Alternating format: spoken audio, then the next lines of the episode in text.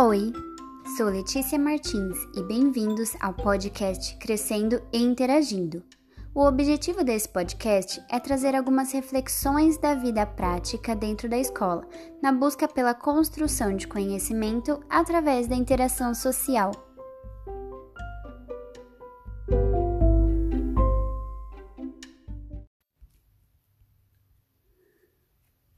Dos objetivos da metodologia socio-interacionista é estimular e desenvolver a autoestima das crianças.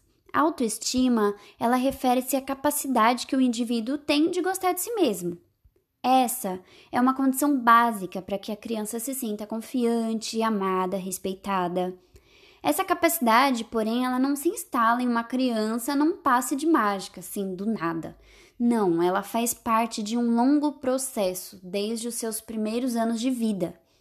Cabe a você, professora, ajudar nessa construção da autoestima infantil, fornecendo à criança uma imagem positiva de si mesma, aceitando-a e apoiando-a sempre que preciso. Porém, algumas práticas podem ser prejudiciais ao bom andamento desse processo como por exemplo a colocação de apelidos pejorativos nas crianças. Ah, esse daqui é muito manhoso, ou ah, essa daqui é muito birrenta, ou nossa, como ele é lento, e esse é igualzinho àquele, comparando as crianças umas com as outras. É muito importante evitar qualquer tipo de rótulo. Ao invés de dizer você não é legal, diga isso que você fez agora não foi legal. Conforme são repetidas, essas palavras negativas, elas ficam gravadas no subconsciente e podem até moldar a personalidade de um indivíduo. Pois é, isso é bem sério. E você, como professora, pode contribuir para desenvolver essa capacidade em seus alunos.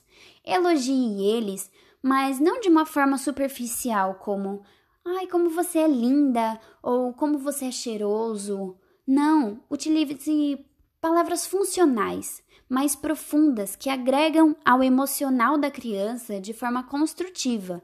Por exemplo, nossa, como você é esforçado, parabéns! Ou como seu trabalho ficou colorido! Você é uma criança muito criativa. Continue assim. Tenho certeza que juntos nós podemos construir e amadurecer a autoconfiança de nossas crianças.